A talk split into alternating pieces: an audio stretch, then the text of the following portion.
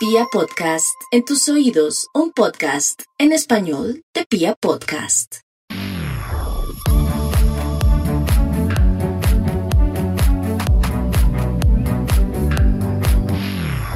Hola, hola, bienvenidos a un episodio más de El Closet Profesional.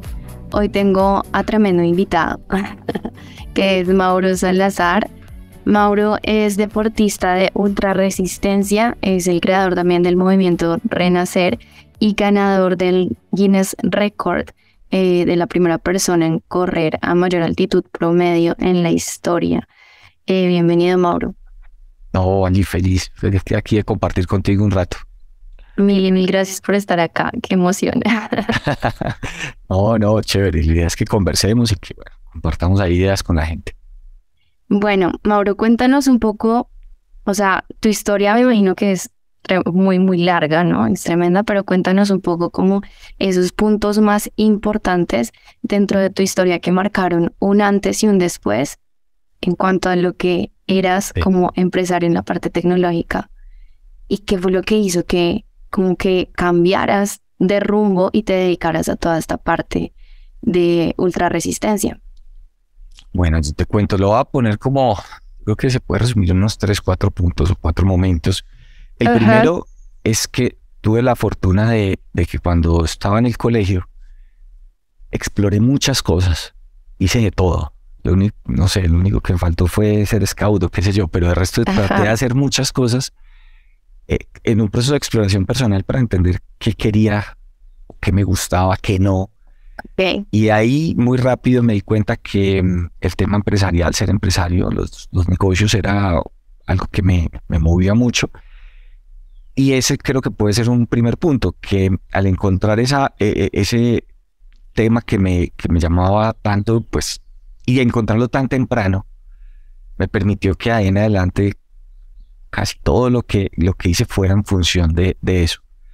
Entonces, arranco a hacer una proceso, una carrera empresarial muy, muy joven, nunca tuve de pronto un, trabajo para un tercero, nunca pedí un trabajo en ningún lado, siempre fue enfocado en crear mis propios negocios y ahí hice una primera parte de mi vida que fue a partir del ensayo, error, fracasos, quiebras, demás. Y llego hasta un punto donde después de casi 17 años más o menos, estaba, había logrado ese éxito del que, del que hablamos. Entonces tuve la fortuna o la posibilidad de, de jubilarme muy temprano, que fue a los 35 años, conforme a un plan más o menos que había establecido, que no sale perfecto, pero finalmente me, me lleva allá. Eh, y ahí hay una transición que dura más o menos tres años hasta los 35. Un proceso también personal muy fuerte donde entiendo que quiero cambiar de camino, que debo cambiar de camino. Y mm, en esa exploración llega el deporte más o menos por accidente. Y decido enfrentar las pruebas de ultra, resistencia más extremas del planeta. Y me propuse terminar cinco de las más duras que encontrar. Y ese ha sido como ese nuevo capítulo en mi vida. Em, y a partir de ahí nace una, una filosofía de vida, nace una, una comunidad alrededor del tema, y algo que nació como un tema muy, muy personal se convirtió en algo público por, también por cuestiones pues como de la vida y em, a hoy ya he superado cuatro de esas pruebas. Tenemos una comunidad muy bacana y tengo ya pues una, un portafolio de proyectos que me tienen súper emocionado y a los que le vamos a meter el alma. Qué nota, súper chévere. Eh, Mauro, tu, empresa como tal no tenía nada que ver con deportes, ¿verdad? No, no, cero para nada, ni, ni los practicaba. Nunca he practicado los deportes de resistencia, no. Yo, yo era deportista de, sillón, de sofá. Entonces me veía todo. Entonces iba pasando ahí de la UEFA a, al, a tenis, a, a la NBA, a, bueno, en fin, pero, pero no, no, no practicaba ninguno de esos deportes. El que hice en el colegio que creo que ese todos, todos pasamos por ahí de alguna forma. Ajá. Em, pero no, el tema empresarial era enfocado, inició en algunos otros temas, pero los últimos, no sé, 10, 12 años fueron concentradísimos en el sector tecnológico. Ok, ok. Entonces pasaste de ser deportista de sofá a deportista de ultra resistencia, básicamente. Más o menos, sí. Pasé del, escritorio a la carretera, a la montaña, al mar, a, en fin. Wow, wow, genial. Bueno, ¿y qué pasó cuando pues comentaste que querías hacer esto, cuando iniciaste tu plan? Entiendo que hiciste como una especie de plan para poder jubilarte a los 35, ¿verdad? Esto es como tener un colchón financiero o algo así para poder dedicarte a esto otro que querías. Sí, yo, yo, eh, para mí la, la libertad en todos sus frentes ha sido un motor en mi vida, ha sido algo que siempre he tratado de buscar, entendiendo que es como una utopía de alguna forma, o sea, no hay una libertad absoluta, pero sí había unos temas que para mí eran, em, se, volvieron eh, objetivos, casi que obsesiones de alguna forma, que para mí muy sanas, para mí, a pesar de que soy súper intenso y me paso la raya, pero para mí eran importantes y eso le ha dado mucho significado a mi vida. Y uno de esos frentes era la libertad financiera. Y es cómo poder de no, no depender de tu trabajo para poder vivir de una manera cómoda. Yo no soy una persona de lujos, ni mucho menos. Yo vivo en el campo, en la zona rural, eh, estrato 3 rural, eh, súper tranquilo. Pero, pero si logramos esa, final, esa libertad de alguna forma que te permite hacer con tu tiempo eh, lo que quieras. Y ese era un objetivo que afortunadamente pues se cumple. Y, y quiero aclarar una cosa, Angie, es que no es porque me haya vuelto un ultramillonario que tengo 10 millones de dólares en una cuenta, no. También en parte las quiebras y ese proceso de, vida empresarial, las quiebras me ayudaron a aprender a vivir de una manera muy simple y, que al final es económica. Entonces, no necesariamente me retiro porque tengo mucho, sino porque aprendí también a vivir eh, con muy poco. Entonces, es como un, un, poco de las dos cosas y, y eso mm, me parece que, que, es chévere porque a veces creemos que hay que tener una cantidad de loca de dinero para poder retirarnos y, no, necesariamente es así. Ok, ¿y en qué momento comenzó a pasar eso por tu cabeza? Es decir, tú duraste como 17 años en todo este tema empresarial, pero bueno, me imagino que en los primeros años tú estabas súper enfocado en, todo este tema de tecnología y demás. ¿En qué momento como que comienza a pasar por tu mente esa idea de querer jubilarte y decir como, quiero hacer algo diferente, estoy ya cansado de esto? Eso empieza, eso fue un proceso que me tomó más o menos tres años. Tres años me tomó esa transición desde el mundo empresarial a lo que fuera, porque yo no sabía en qué iba a terminar. Yo sabía que iba a ser una, un cambio, eh, pero claramente pues no me iba a quedar en la casa eh, leyendo todo el día, pues porque me iba a enloquecer. Entonces empiezo una búsqueda nuevamente, así como la hice cuando era muy pequeño en el colegio. Aquí creo que fue como una segunda búsqueda y en esa búsqueda, después de explorar también diferentes cosas y esculcar muy adentro, encontré en el deporte eso, pero, pero fue, fue una transición dolorosa, llena de equivocaciones, llena de, de, de, errores, de frustraciones, me di cuenta de todas las paredes que te imagines, porque obviamente pues tú no, no, vas a cambiar casi 20 años de una conducta, de unos patrones mentales que has construido y que han sido los, los posiblemente los que te han vuelto exitoso en ese, en ese campo, pues tienes que replantearlos. Algunos van a permanecer, otros se van a transformar, otros hay que erradicarlos para empezar esa, ese nuevo camino. Entonces fue, fue un proceso que sí, fueron más o menos tres años. Ok, ok. ¿Y mm, cómo fue este tema de querer entrar al deporte cuando, bueno, no sé, a nivel, entiendo que, en todo este tema del, deporte pasa mucho que dicen como que la gente se jubila a los 35 años también de ahí, es decir, más o menos son los últimos años de vida útil de un deportista de alto rendimiento y tú iniciaste ahí. Es, es, un, es, es muy chistoso y así lo digo en, las conferencias. Yo digo eh, eso, que, que, a los 35 los, los futbolistas profesionales están retirando se están jubilando y yo apenas iba a arrancar, ni siquiera había arrancado. Entonces, simplemente por marcar un punto y es cómo ese punto de partida precisamente no determina qué viene en tu futuro. Es, es un factor importante, ¿cierto? En el sentido de que es dónde te estás ubicando, cuáles son las realidades que tienes, ese contexto que tienes, pero no necesariamente ese contexto determine tu futuro.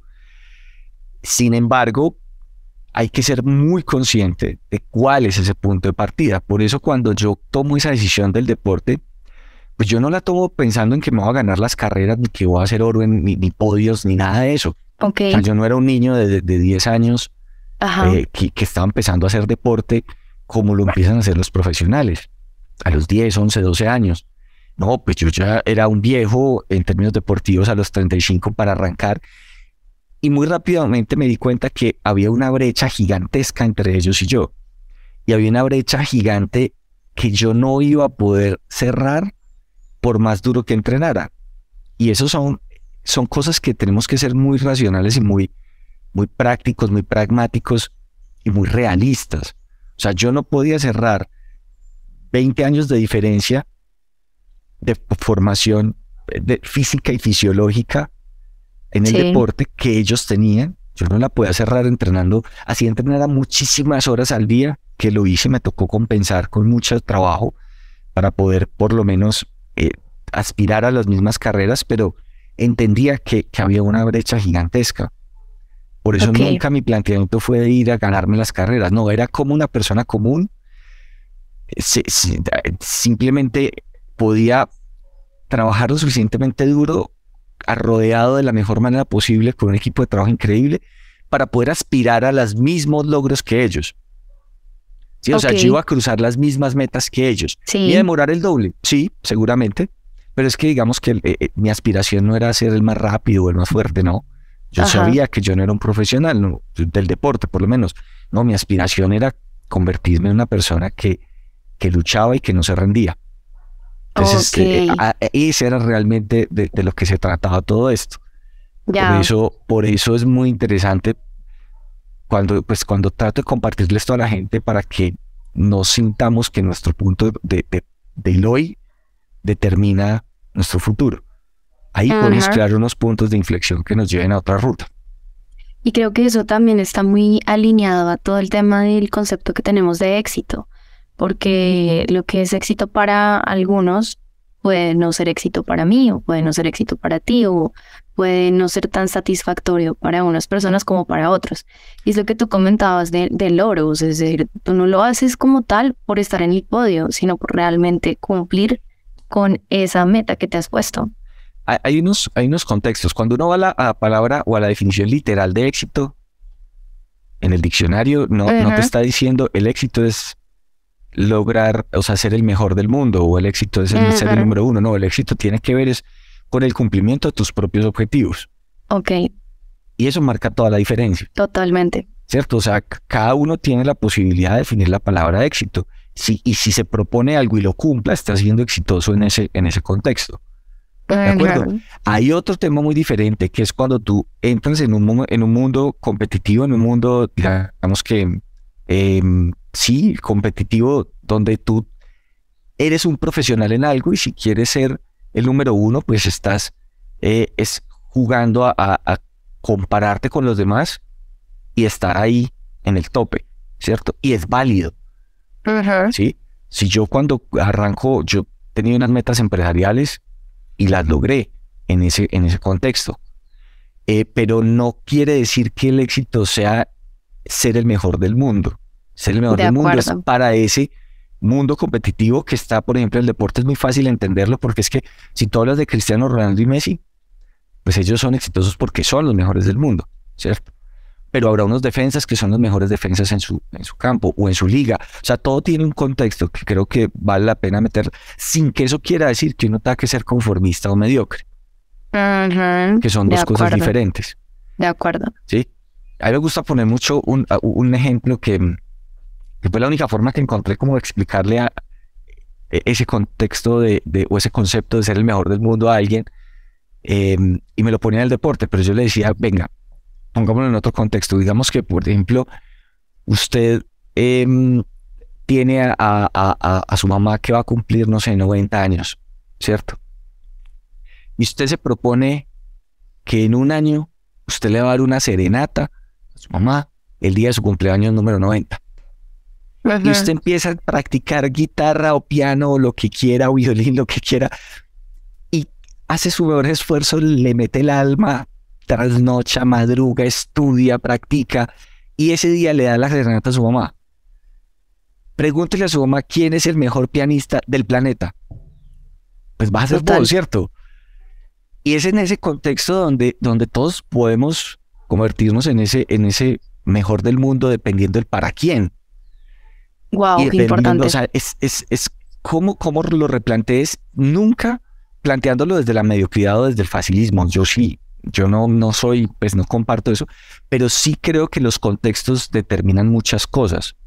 Los contextos no pueden eh, aislarse y entonces eh, nos pasa también en las carreras, entonces que hemos, eh, nos pasamos al gordito y, y, pues entonces, no, pues soy mejor que el gordito, no, pues tal vez el gordito se esté esforzando más que vos.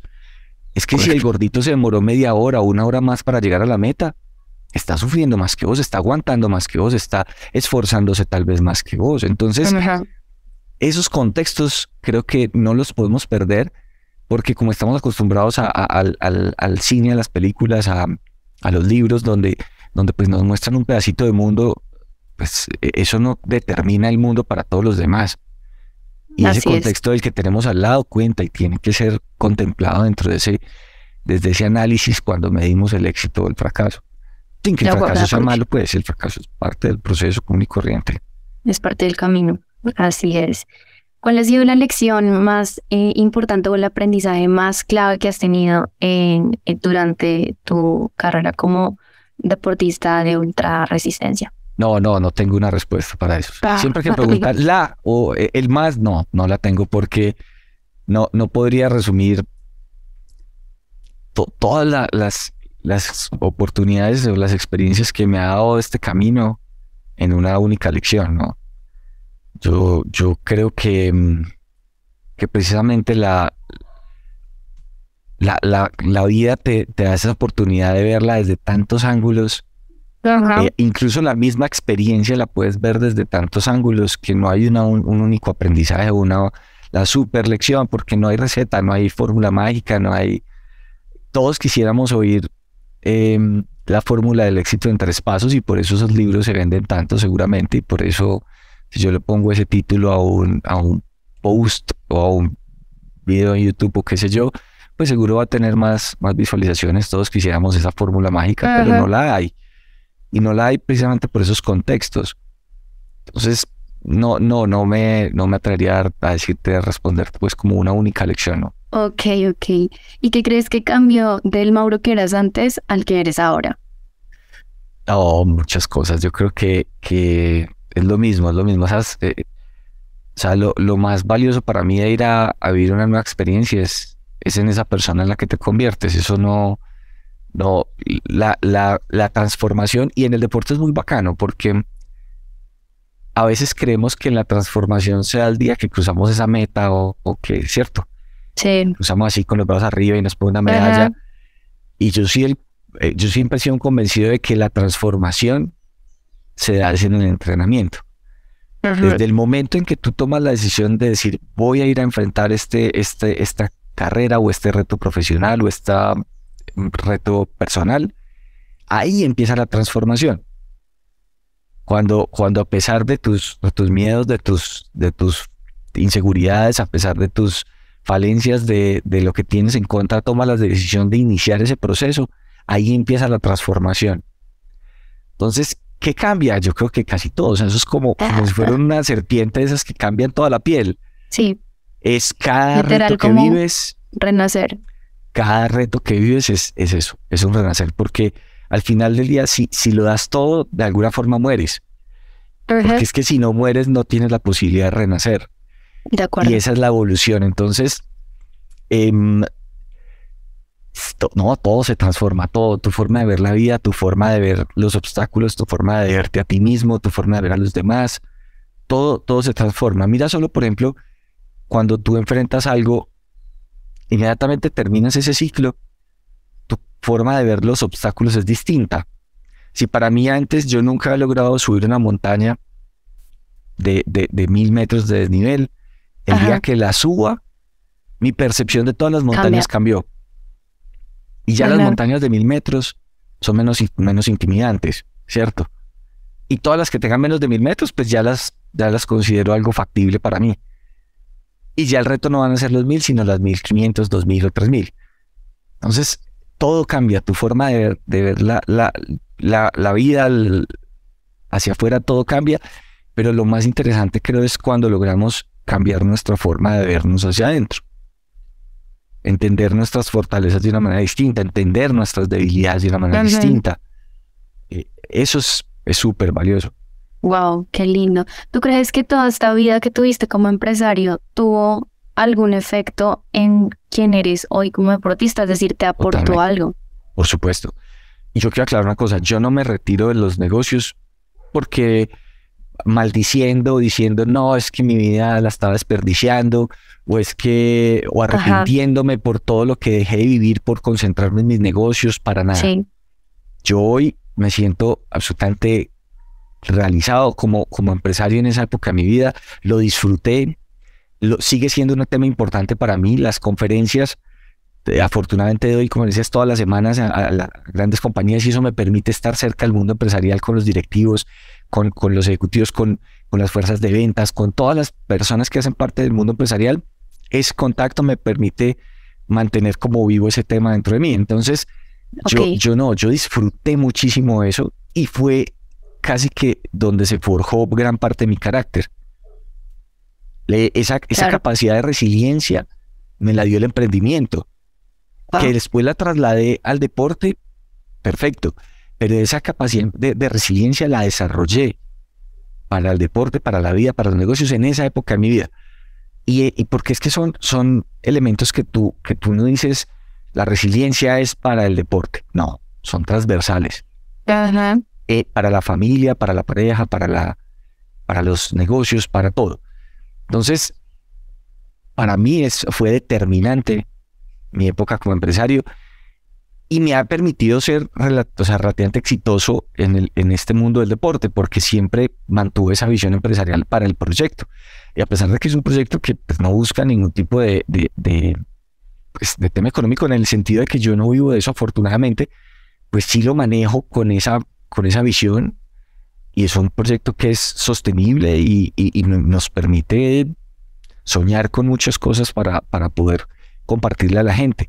Entonces, por, por supuesto que ha sido determinante para lo que soy hoy.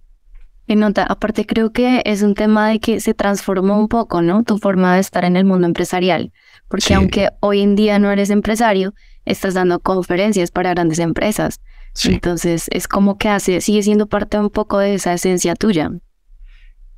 Completamente, sí, tienes razón, Angie. Y eso, eso es una de las cosas que, que más afortunadamente han hecho como más exitosas las conferencias y por eso es, digamos que el nivel de receptividad ha sido tan alto. Es que es una combinación, una mezcla que no, no, es fácil de encontrar porque yo me salgo del mundo de los deportistas porque no soy un deportista élite ni profesional, ni me voy a ganar el Tour de Francia, ni mucho menos. ¿Cierto? Entonces, yo no estoy tan lejano como puede ser un Rigo. Amamos a Rigo, claro que amamos a Rigo. Pero yo no me levanto por la mañana pensando, hoy voy a montar como Rigo. ¿Por qué no? Porque sé que Rigo está años luz de mis capacidades en ese tema específico. Ajá. Yo puedo soñar ser Rigo cuando tengo 10 años, cuando soy un niño. Y ahí es un sueño perfectamente válido porque estoy arrancando un proceso que podría llevarme allá pero yo sé que hoy yo no voy a montar como Rigo. ¿Cierto? Entonces, cuando, cuando, cuando en el mundo empresarial llevas a, un, a un, una superestrella de estas, es muy lejana para la gente. De acuerdo. Puedes llevar mensajes muy poderosos, pero es muy lejana. O sea, yo no, yo no siento que estoy hecho como el mismo material que Rigo. Y pongo a Rigo pues porque le tengo mucho cariño a, a, a, a Quintana o a Catherine Ibargüen. Entonces son, son, deportistas que amamos con el corazón, pero, pero están lejos. O sea, no, en cambio, yo soy una persona común y corriente que decidió desafiarse y mi punto de partida es el mismo de cualquiera que está sentado ahí en la audiencia. De hecho, yo soy más viejo que muchos de los que están sentados en la audiencia. Entonces eso genera una empatía desde la cercanía. ¿De acuerdo? Una persona que va a lucha, tiene miedo. Yo narro siempre desde que eso es lo otro, son crónicas entonces están narradas desde la vulnerabilidad, no son crónicas diciendo, ah, yo logré esto, yo soy un duro, no, yo estoy, le estoy diciendo, vea, yo pasé por el mismo miedo que usted siente, por la misma frustración que usted siente, tuve los mismos fracasos que usted ha tenido, ¿sí? Tuve los mismos cuestionamientos por las personas más queridas, como usted lo ha tenido seguramente. Entonces todo eso hace parte de lo que vivimos las personas reales en el mundo real. no las historias de pronto eh, que vemos en una película en una horita donde nos cuentan la parte bonita. Entonces, em, ha sido una mezcla muy chévere. Los, las lecciones corporativas desde el deporte y desde una persona común. Entonces, esa, esa mezcla hace que sea un lenguaje muy fácil de llevar y el deporte me permite hacer unas analogías muy contundentes, como la que hacíamos ahorita, donde, donde yo puedo hablar de la resiliencia desde el deporte, pero la voy a entender desde la resiliencia corporativa. Donde yo puedo hablar de la resistencia al cambio desde el deporte y la puedo llevar al mundo corporativo muy, de una manera muy fácil de entender. Y aparte, sí, aparte me parece súper chévere lo que haces de como de abrir espacios en la mente de muchas personas que de pronto creen que ya no van a poder lograr ciertas cosas porque se están poniendo bajo ciertos contextos, que era lo que tú mencionabas. Entonces, claro, si no inicié desde pequeño, ya nunca voy a poder ser deportista. Por ejemplo, ya a mi edad ya no se podría. Entonces, como que esas barreras comienzan a romperse un poco cuando tú abres el espacio de no tienes que ser el deportista, que la sociedad aplaude, sino ser un deportista para ti que eres el más importante. Sí, o para ti, o sea, o sea un deportista, y, digo deportista frente a cualquier planteamiento que te pongas, ser, un, gran deportista para tu hijo, ¿cierto? O para ti, o para tu sociedad, o sea, son, son contextos que, que por eso yo molesto mucho con el contexto, porque mediáticamente nos arrollan con que si entonces no somos Cristiano Ronaldo, entonces no, no, servimos. Y claro, pues si yo me comparo todos los días con Cristiano Ronaldo, pues soy un huevón, perdón la palabra, pero pues, pero pues es la realidad, ¿cierto? Pero es que ese no fue mi contexto, yo no partí de ese punto. Entonces, ¿cómo, cómo yo empiezo a valorar mi condición de persona común? Yo soy un defensor y un embajador de las personas comunes, porque es que nos dan mucho palo mediáticamente y nos hacen creer que, que, que, que, que no, nunca somos lo suficiente. De acuerdo. Entonces ahí yo peleo mucho con eso, tratamos de llevar un mensaje eh, de eso, de reivindicar el valor de las personas comunes, de reivindicar el poder que tenemos las personas comunes y más aún el poder que tenemos las personas comunes cuando, cuando algo nos une. Ahí somos extremadamente poderosos. Así es. Tú hablaste ahorita acerca de los cuestionamientos. ¿Tuviste muchos cuestionamientos en tu familia cuando decidiste hacer estas primeras pruebas? en mi familia, en los amigos, en los socios, en las personas más cercanas. Em, y en mí, pues yo fui el primero que me cuestioné y, y yo siento que, que, cuestionar, que te cuestionen y que y autocuestionarte son elementos muy importantes. Muy importantes. ¿Qué pasa? ¿Cuál es la intención del que te cuestiona, cierto? Y a mí me, puede, me, me cuestionó mi familia, mis personas más cercanas, y eso era parte de mis elementos de, juicio para la reflexión que hacía. Pero he tenido la fortuna de, de, de no darle más importancia a la que merecen las opiniones ajenas. A veces le dicen, no, que no te importa lo que dicen los demás. Yo no digo eso, yo creo que es importante lo que dicen los demás. Hay personas que te conocen muy bien y su opinión es importante y puede ser muy valiosa. A que tú vayas a ser digamos que absolutamente influenciable por lo que dicen los demás es distinto. Pero si hay un tercero, incluso alguien que no te quiere, te cuestiona, y es un cuestionamiento válido, pues ¿por qué no tenerlo en cuenta para ese proceso de reflexión que estás haciendo? Ok, ok, Ahora, Lo que sí, lo que sí tengo es esa, esa tranquilidad de discernir qué es valioso y qué no es valioso de donde venga en ese momento. Sí, eso te iba a decir. Porque en serio, o sea, puede que tu enemigo te haga el cuestionamiento más, más valioso del proceso de análisis. Entonces, ¿por qué es tu enemigo? Entonces no lo vas a tener en cuenta. Hablando de enemigo, pues en sentido figurado, pues no es que, ¿cierto? Pero me refiero a alguien que, que puede ser que alguien que no te quiera, alguien que no quiera lo mejor para ti. Pero si ese cuestionamiento es válido, hay que tenerlo en cuenta, pues ¿por qué no? ¿Verdad? Sí, y, hay otros que son con amor, pero tal vez no, no son valiosos o no tienen un argumento sólido detrás pues no hay que escucharlos. Contigo, sí, sí, sí, pues sí, es verdad. Em, entonces tú coges esos elementos que son valiosos de donde vengan, los contrastas contra los tuyos, porque normalmente si eres autocrítico, eres la persona que más se va a cuestionar. Yo creo que eso es muy valioso, creo que, eso es uno de, los elementos que, que, nos llevan a la evolución como personas, es autocuestionarnos permanentemente y eso todo lo mezclas ahí, haces, haces ese proceso de reflexión, te das contra las paredes, te, te, equivocas, cambias de opinión, te das cuenta de que, tenías equivocaciones, en otras cosas las ratificas. Y, ahí es donde nace e, esos pequeños pasos de la evolución. Y de acuerdo contigo. Cuando tú hablas de, de los argumentos, si son válidos o no son válidos, ¿cómo podríamos, o sea, cuáles podrían ser unas pistas que tú les des a las personas que nos están escuchando para poder, digamos que, categorizar este cuestionamiento es válido o este cuestionamiento es un cuestionamiento que de verdad no tendría que tener en cuenta? Es, es, es, es un proceso difícil, es como de, desde el, cuando, cuando has tratado de desarrollar un pensamiento crítico, logras mejorar tus habilidades para, para eso. Pero hay que ser claros. Hay una parte que es objetiva y otra que es subjetiva. Punto. La objetiva es cuando alguien, por ejemplo, te cuestiona desde una, desde una lógica que tiene un sustento o desde los hechos y datos. Vea, Mauricio, es que usted no es bueno porque usted solo entrena 20 horas a la semana y el estándar mínimo que se requiere para lograr estos, estos resultados son 40 horas a la semana. Y eso es un, eso es un argumento sólido que tiene, o sea, porque es que cuando me habla de esas horas es porque eso está medido, ¿cierto? Desde la ciencia. Entonces, tiene, tiene un punto absolutamente válido esa persona. Okay. Y eso es objetivo. ¿cierto? Cuando tú tienes una alimentación que no corresponde a, lo que ya está estudiado por la ciencia para, hacer un, para lograr un rendimiento X o Y, eso es objetivo. Y eso es un cuestionamiento que, pues, que difícilmente puedes eh, eh, pues, eh, enfrentar, ¿de acuerdo? Si, si tiene datos y hechos, es objetivo y, tendrá que, tendrás que contemplarlo. El segundo factor es el que es subjetivo. Y ahí nunca va a haber una respuesta de correcto o incorrecto, no es desde, tu, desde tu visión del mundo, desde tu visión del mundo, desde tus principios, desde tus creencias, crees que eso no es válido.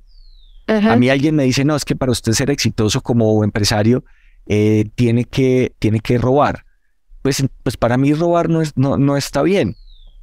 Más allá de cualquier cosa, para mí como Mauricio Salazar robar no está bien, entonces yo diría, ok, no, puede que sí lograra el objetivo seguramente y más rápido, pero para mí no está bien ese camino y eso es subjetivo, porque parte de tus, de tus creencias o de tus principios. está la ley y demás cosas, elementos que hay que tener en cuenta, pero digo es, eh, este, en esa parte subjetiva donde, donde te están haciendo cuestionamientos o demás, eh, al final es el, el, filtro que tú tienes de tus principios, tus valores, tus, tus creencias, las que va a dejar pasar o no cosas.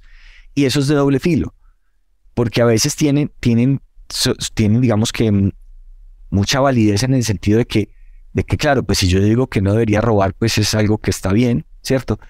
Pero si yo, por ejemplo, tuviera un tema de un pensamiento que fuera, que me llevara a ser radical en, un, en algo, pues ese radicalismo me está evitando cambiar, me está evitando evolucionar, me está evitando eh, mejorar en, en algunos aspectos y se puede convertir en una barrera.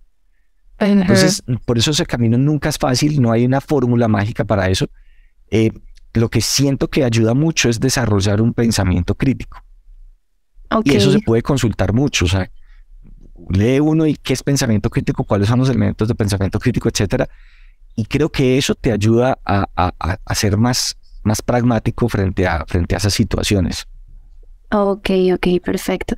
Mauro, en este, en este podcast hablamos mucho de algo que se llama el closet profesional, que yo te contaba, pues de hecho es el nombre del podcast como tal.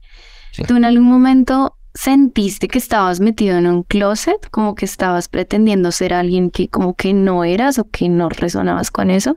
No, ese, ese no fue mi caso.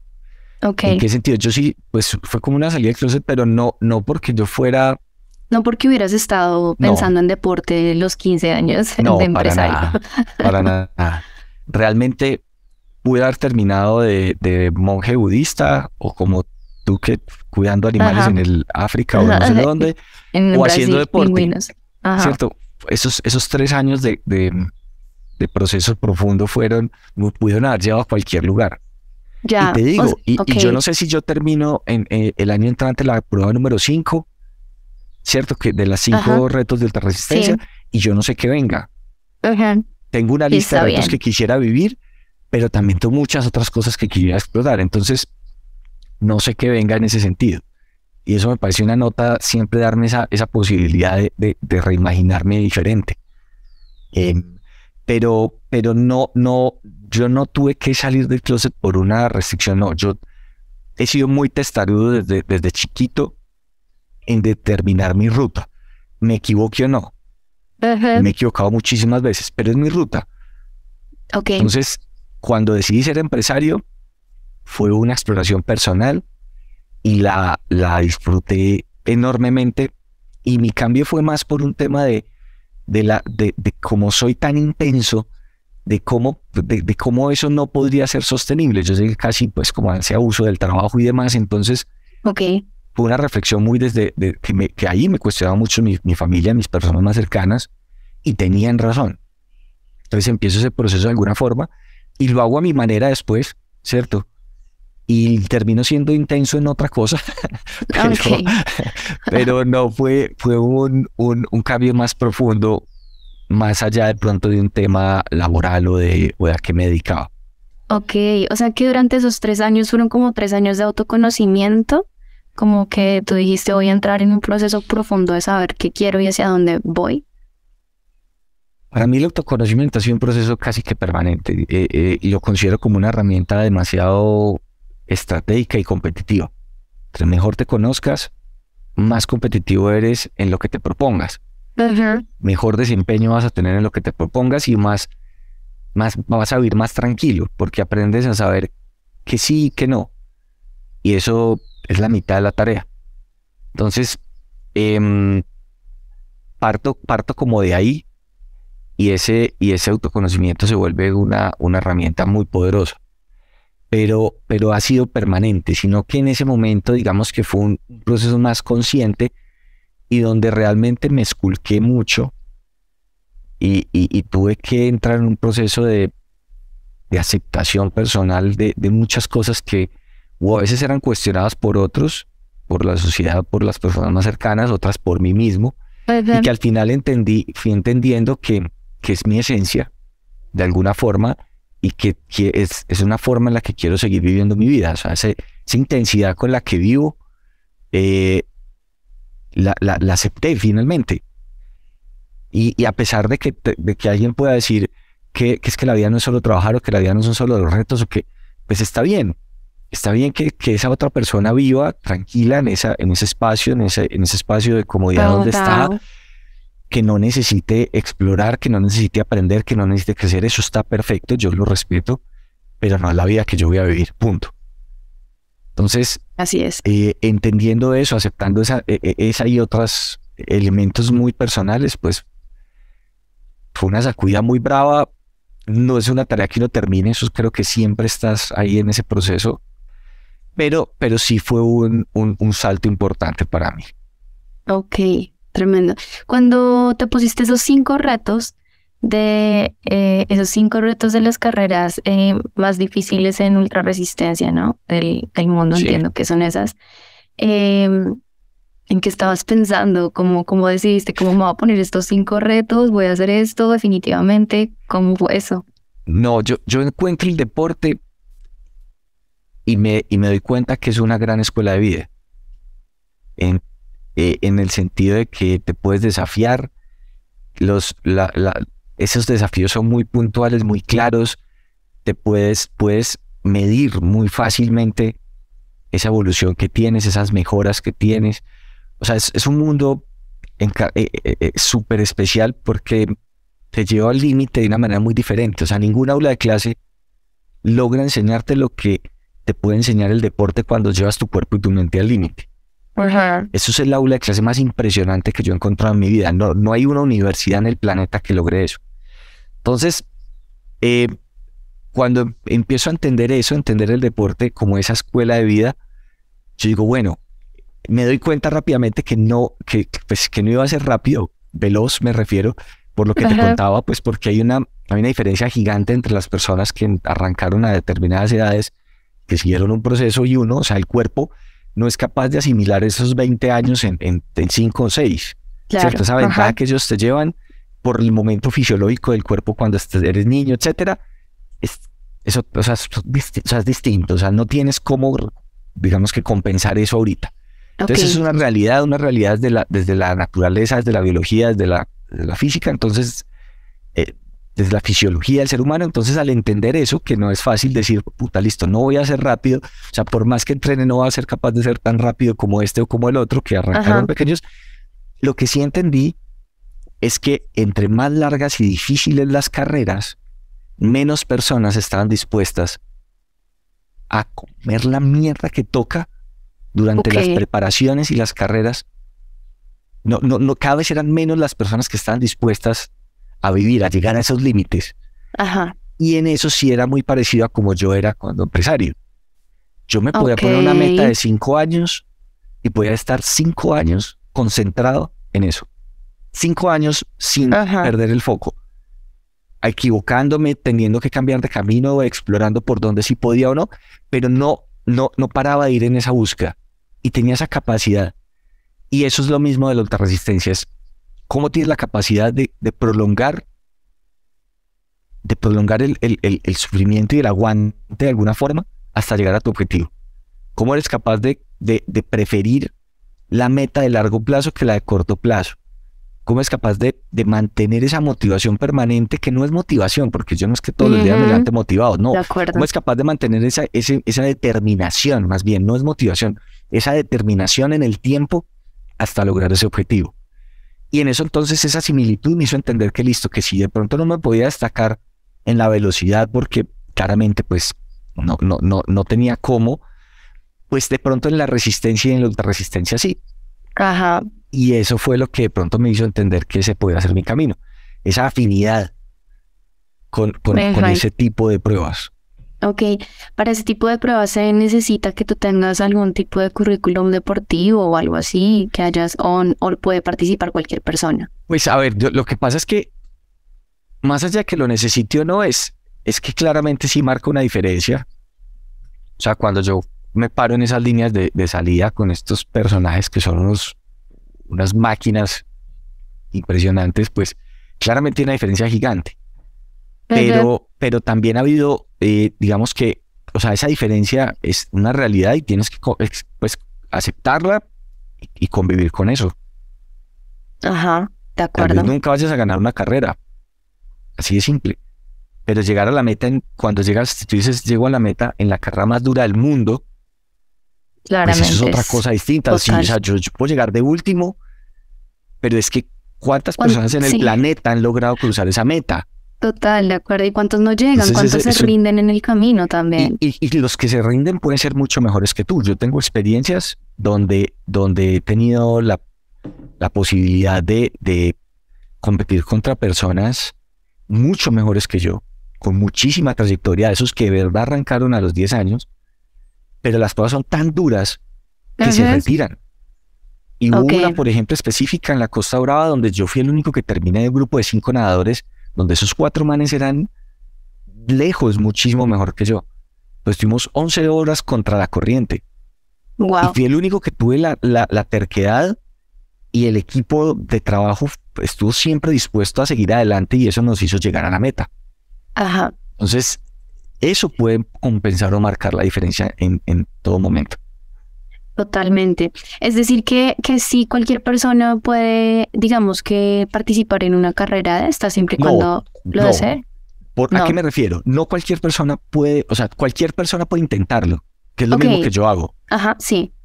No cualquier persona puede terminarlo, porque para terminarlo sí hay que desarrollar unas capacidades y unas competencias que van mucho más allá de las deportivas.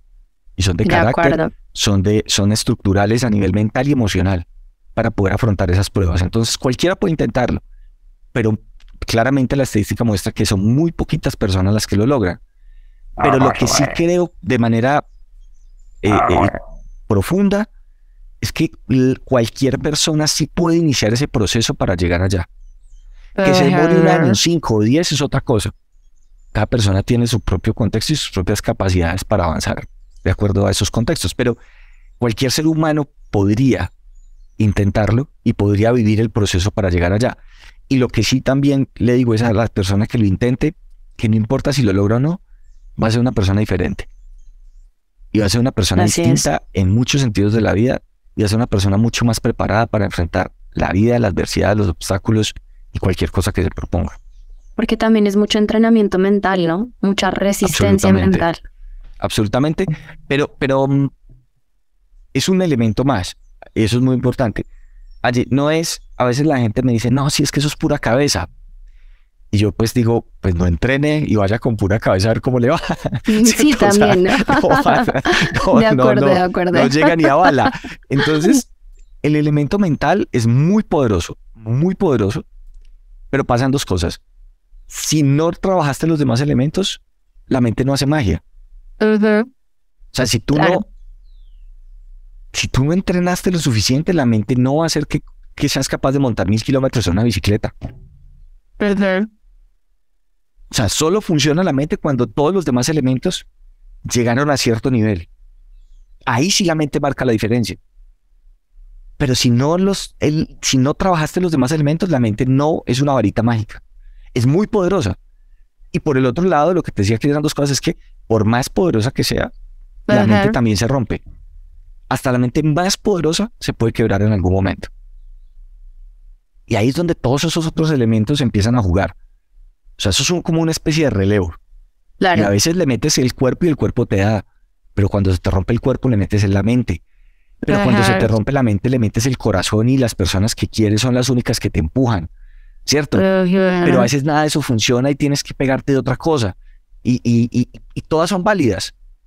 Todas dependen mucho de tus creencias. Yo, por ejemplo, yo no soy creyente, yo no, yo soy agnóstico en ese sentido, pero veo personas que, que logran cosas increíbles a través de su fe en un, en un ser superior o, una religión, lo que sea.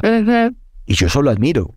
Me parece que es súper funcional. O sea, si eso les funciona a ellos, pues bienvenido. A mí yo ni lo uso porque yo no contemplo eso entre mi vida, pero, pero, pero cada persona, a partir de ese autoconocimiento del que hablábamos, puede entender cuáles son las mejores herramientas y palancas para movilizarse.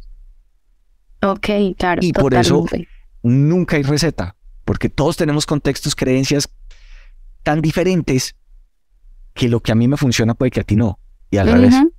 De acuerdo. Cuéntanos un poquito de ese triatlón que fue el que te dio ese Guinness Record tan, tan chévere en el 2021, si no estoy mal, ¿verdad? Sí, noviembre 3 del 2021. Aquí está. Ah, sí. Em, es, eso fue una experiencia.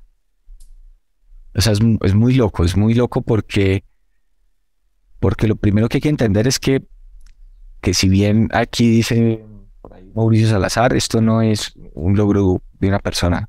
Nosotros éramos un equipo de 35 personas, más o menos, 35 o 40 personas el día del reto. Era algo tan complejo que nosotros lo planeamos con metodologías de ingeniería. Wow. Para poder abordar todos los frentes que tenía, porque es que era tan complicado el frente físico, como el frente mental, como el frente logístico, como el frente financiero, como el frente de, trámites y permisos. Cuando tú te metes a cualquiera de esos frentes, tú te metes solo, no sé, al, al, logístico, tienes que poner a 35 personas en un parque natural por encima de los 4.000 metros a dormir, comer y trabajar, ¿sí? Tienes que garantizar que esas personas tienen las mismas condiciones de seguridad que tú como deportista. Tienes que garantizar una cantidad de, elementos y de restricciones que, ese entorno te, da. Y cuando vas a la parte física, tú dices, ok, la parte física, eh, ah, sí, que hay que entrenar. Muy bien, sí, hay que entrenar la parte técnica, la parte, la parte de resistencia, por supuesto. Hay que entrenar la parte, la, o sea, la parte nutricional, que es una cosa demasiado crítica en cualquier prueba de alta resistencia y menos en esta. Estaba la parte, la parte médica, y en la parte médica, solo el comité médico tenía como cinco especialistas. Tenía neumólogo, cardiólogo, electrofisiólogo, eh, había médico deportólogo, fisioterapeuta. Solo la parte médica. Y teníamos que hacerle consultas a un otólogo. ¿Qué pasa si yo entro al agua a 3 grados centígrados en la madrugada y me quedan pequeñas gotas de, eh, me entran al oído, por ejemplo, y, se me pegan el tímpano? ¿Qué pasa cuando yo salga y pronto una, una pequeña partícula de agua se cristalice? Me rompe el tímpano cuando, cuando vas profundizando en cualquiera de esos campos, eran unos retos gigantescos. En cualquiera. Y sumas eso, entonces, claro, no, no había forma de abordarlo. La, la, ingeniería, que fue pues esa, ese, ese antecedente mío en el, en el mundo empresarial, fue la que nos fue, la, que nos ayudó mucho a, pensar esos retos de manera sistémica. Entonces yo creo que hay una cosa muy bacana y es que la gente cree que, que no, este man es un loco esto es... No, o sea, puede que el, el reto sea loco, pero nosotros como equipo de trabajo somos súper juiciosos, súper metódicos.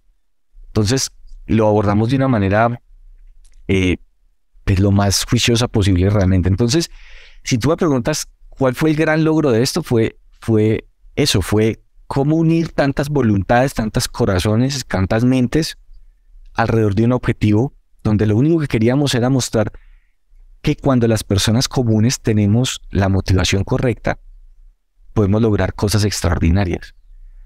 Así nació, nació, digamos que esa idea, porque estamos en medio de la pandemia, era la fase final de la pandemia, pero cuando sucede, pero nosotros arrancamos muchísimo antes y se nos cae el reto más ambicioso en el que habíamos eh, trabajado, que era, de hecho, en la, iba a ser en la Antártica, se nos cae ese proyecto que lleva un año y medio de trabajo, con la pandemia, cierre de fronteras, a la caneca, un año y medio de trabajo de todo el equipo.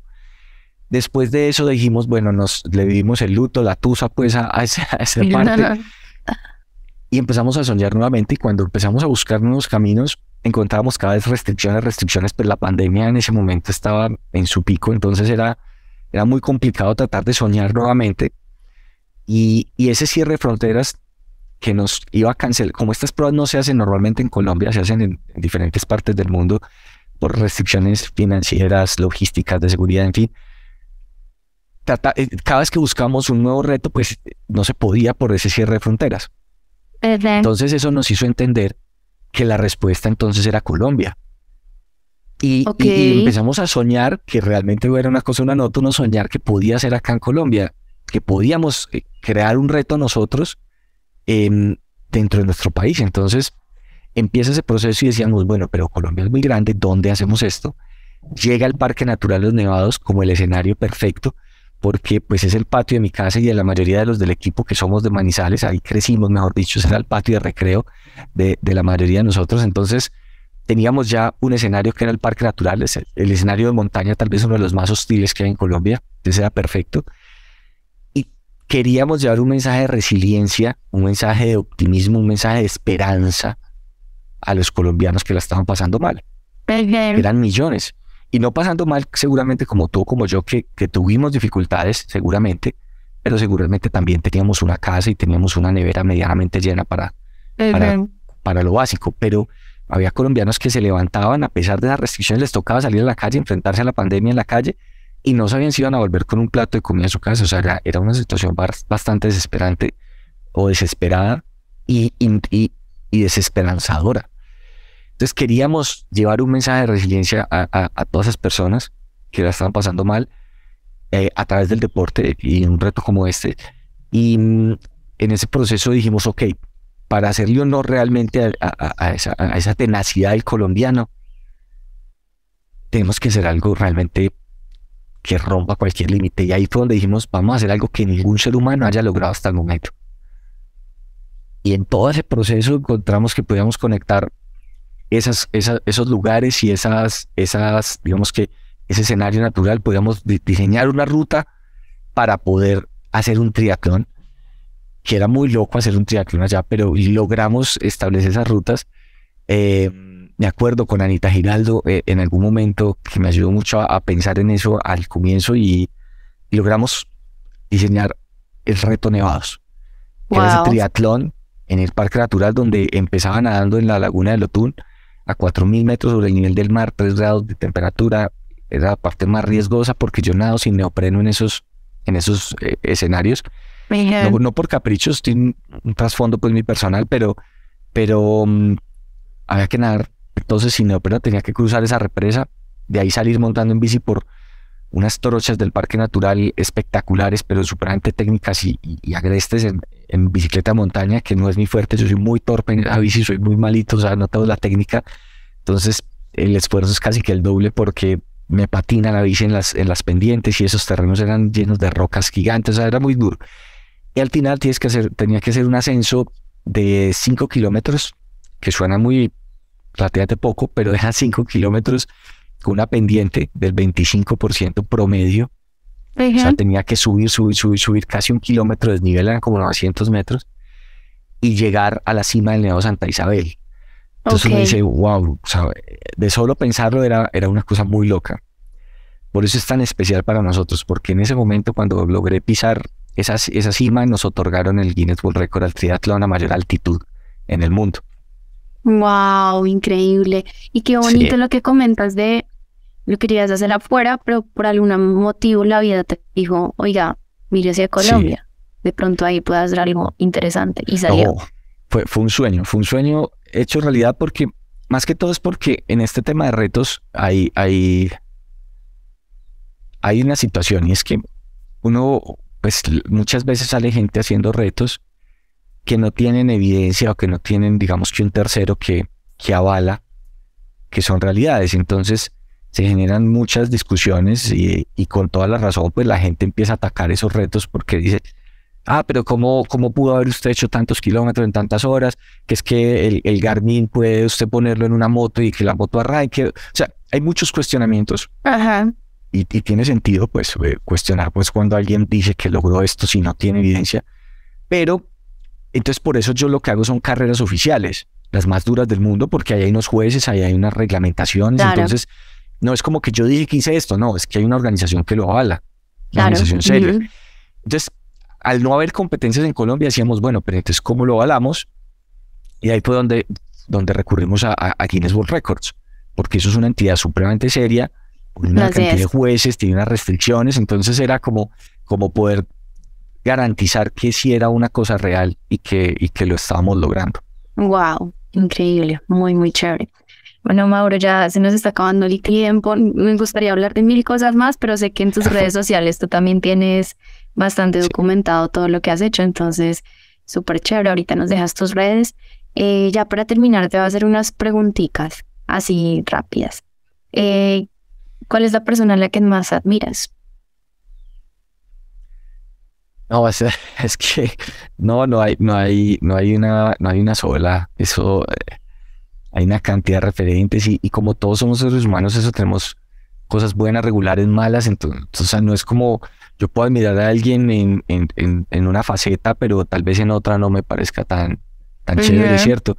Pero no, no sé, creo que, que mm, por ejemplo, colombianos, y como para ponerlo solo en el campo de los, de los deportes, eh, pues por ejemplo, Katherine Ibargüen me parece una, una mujer increíble, María Urrutia me parece una mujer increíble, y por, porque, pues, y por ejemplo, Urrutia especialmente porque marcó una, una antes y un después en ese deporte olímpico femenino.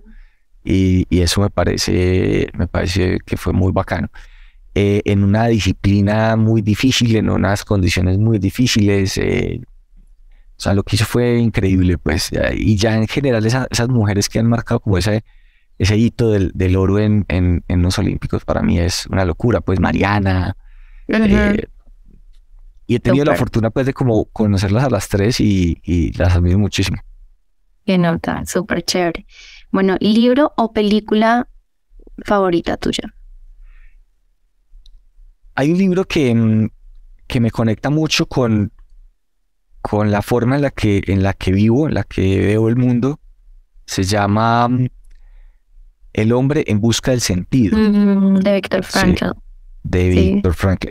Ese es un libro además que es fácil de leer, es un libro que es corto, es un libro que, que, que no tiene pretensiones pues de, de nada distinto a, a, a, explorar una filosofía que plantea el autor desde, desde su disciplina, que es la psiquiatría. Entonces, eh, me, me, parece un librazo. Me parece muy bueno.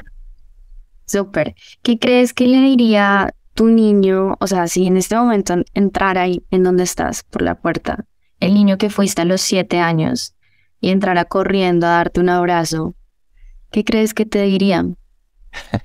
que lo hemos pasado muy bien. Se ha pasado bueno. Se ha pasado bueno.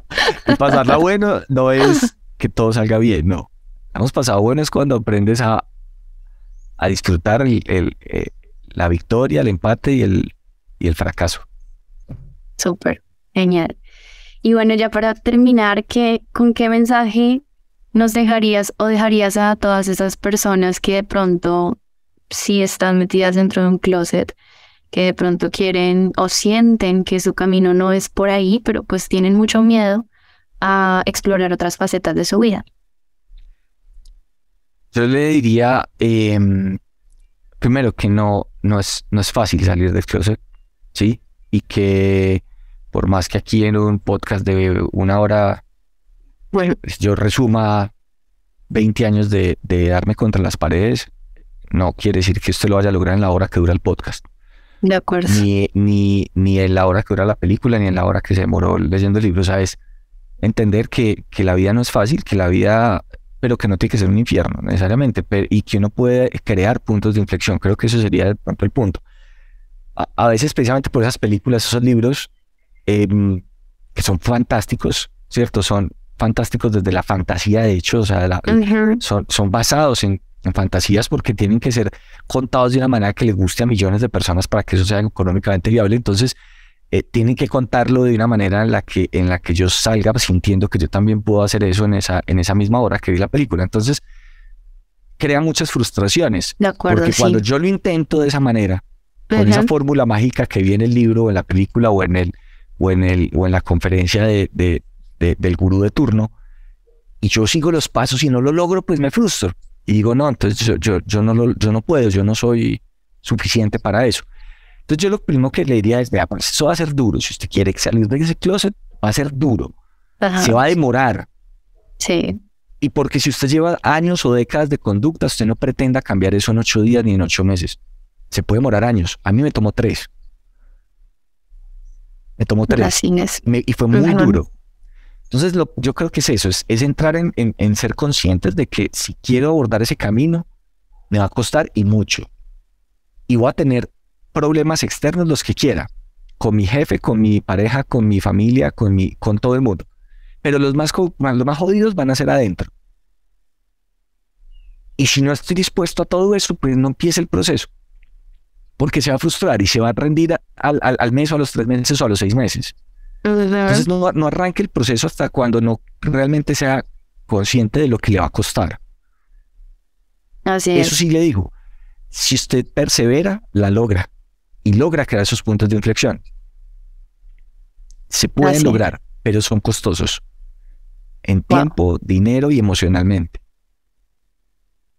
Y lo que sí le puedo, lo único que sí yo creo que le puedo garantizar es que va a valer la pena. Eso sí se lo puedo decir. Si lo va a lograr o no, no tengo ni idea. Si usted va a ser capaz de aguantar con paciencia, soportando todo lo que un proceso implica, no lo sé.